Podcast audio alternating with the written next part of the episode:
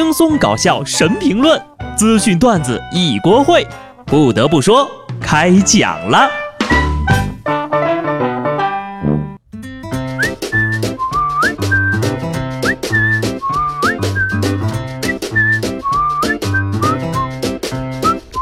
Hello，听众朋友们，大家好，这里是有趣的。不得不说，我是机智的小布。今天呢是难过的礼拜一。不过呀，你想想，还有一个多礼拜就是元旦了，然后呢，再过一个月就该过年了，心里是不是还有一点小激动啊？不过呢，距离过年还比较遥远啊，咱们先把眼前的问题解决一下。昨天呢是冬至，又是一大票人吃饺子的时候。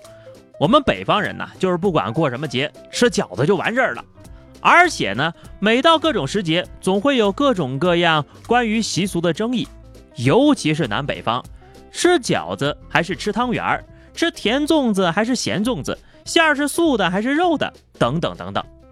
那么就在冬至的前夕呢，一个促成南北双方和解的人物横空出世了。一位美食博主为了调和南北方网友的要求，做出了汤圆馅儿的饺子，这样不就可以南北通吃了吗？真逻辑鬼才，冬至再也不用跟不嫂吵架了。不过呢，有意见的人也大有人在哈，并表示这是人吃的吗？很好，你成功得罪了所有人。我劝你马上跟我们道歉。其实呢，孩子才做选择，对于我这样的吃货来说呀，二者都选。所以作为忠实的饺子党和汤圆党，我一时间竟然也说不出是侮辱了汤圆的饺子呢，还是侮辱了饺子的汤圆儿。冬至一过，天儿呢就更冷了哈。希望大家呢能够把秋衣塞进秋裤里，秋裤塞进袜子里，保重身体。河南开封一个学校呢用打油诗的方式呀，禁止学生冬季卷裤腿、露脚踝、露脚跟儿。学生呢在校园里跑操的时候呀，还会有学生会的干部来检查。老师说了，哎呀，这个冬天露脚踝对身体不好。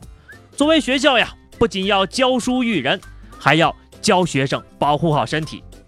家长们也表示支持，支持，再支持。学校为了孩子们的脚脖子也是操碎了心呐。不得不说，脚脖子是自己的，你要是自己都不爱惜，别人管也没用呀。再说了，精神小伙不露脚踝，那还能叫精神小伙吗？孩子们还是太年轻，等你岁数大一点啊，不用家长教育，自己就捂严实了。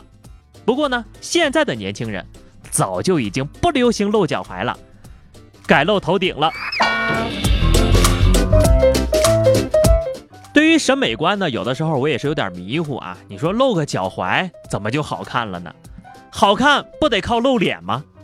不过呀，我还是很羡慕现在的孩子的，羡慕这个年纪的爱情。前几天，一个十三岁的男孩从江西赶到陕西，打算带着十六岁的女网友私奔。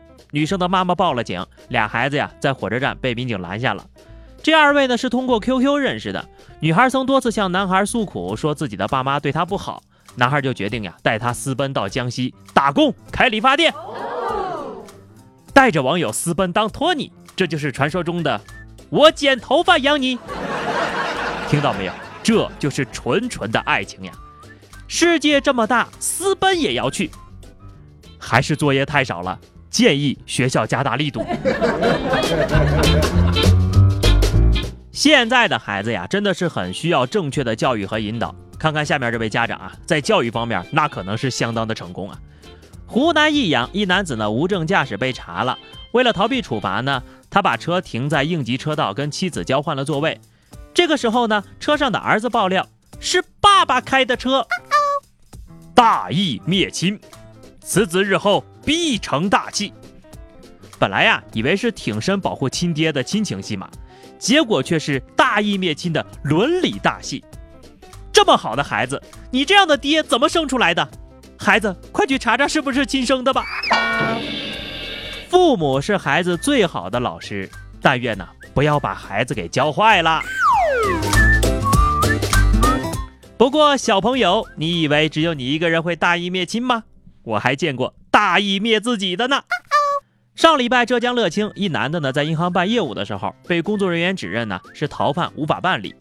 他一听就纳闷了，就跑去派出所去问。那银行说我是逃犯，你们帮我查查咋回事啊？经过调查，民警确认呢，这个人呢曾经因为非法买卖爆炸物被列为了网上逃犯，当场就把人给控制住了。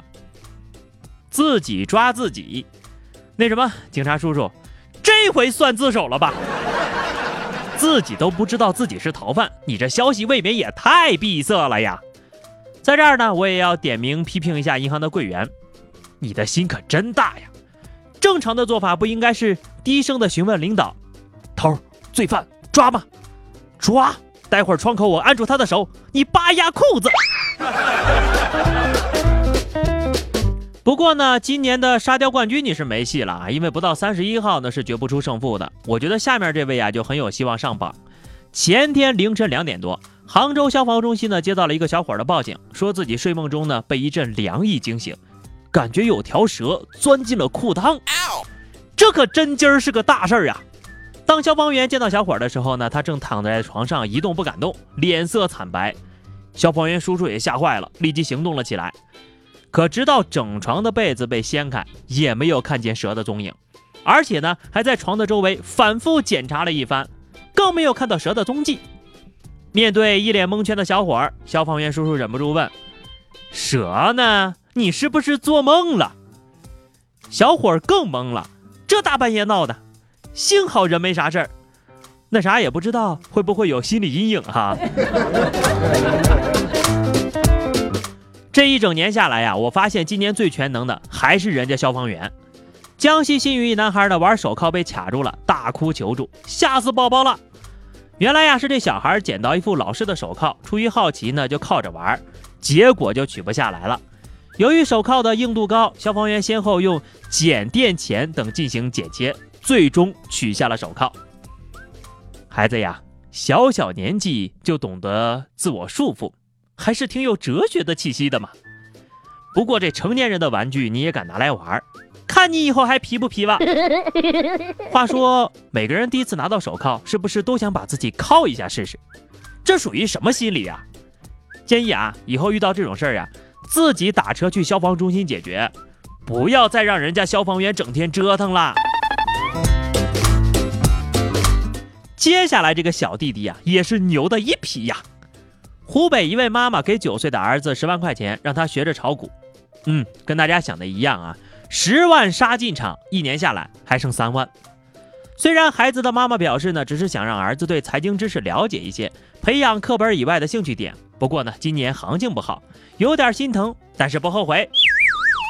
家里有矿就是好啊！想想我九岁的时候，哎，不过呢，话说回来，就咱这儿这股市的行情呀，你别说九岁的孩子了，就是九十岁的人精儿，你给他十万，一年下来能剩三万也就不错了。从小让孩子见识惨如韭菜的大人世界，说实话，我觉得这位妈妈真的是。有想法，所以说呀，人生已经如此的艰难了，却连个厕所都不让人好好上了吗？英国的开发人员发明了出一种新型马桶，座椅向下倾斜约十三度，能让人坐在马桶上五分钟之后呢，就坚持不住了，想要离开，这样呢就可以减少员工大便的时间。听听听听，这是人干的事儿吗？实不相瞒，你要是给我一个手机呀，我还是可以做到第二天早上。所以大可不必，你要不想好好让员工带薪大便，你就直说，屏蔽手机信号不就行了？或者啊，一次性来个痛快的，给马桶通上电，超过五分钟直接释放电流。说实在的，有时间研究这个，你还不如多研究研究怎么让便秘的人拉得更快。好了，以上就是本期节目的全部内容了。今天我们来聊聊，你属于饺子党还是汤圆党呢？记得在评论区留言，关注微信公众号 DJ 小布或者加 QQ 群二零六五三二七九二零六五三二七九，来和小布聊聊人生吧。下期不得不说，我们不见不散，拜拜。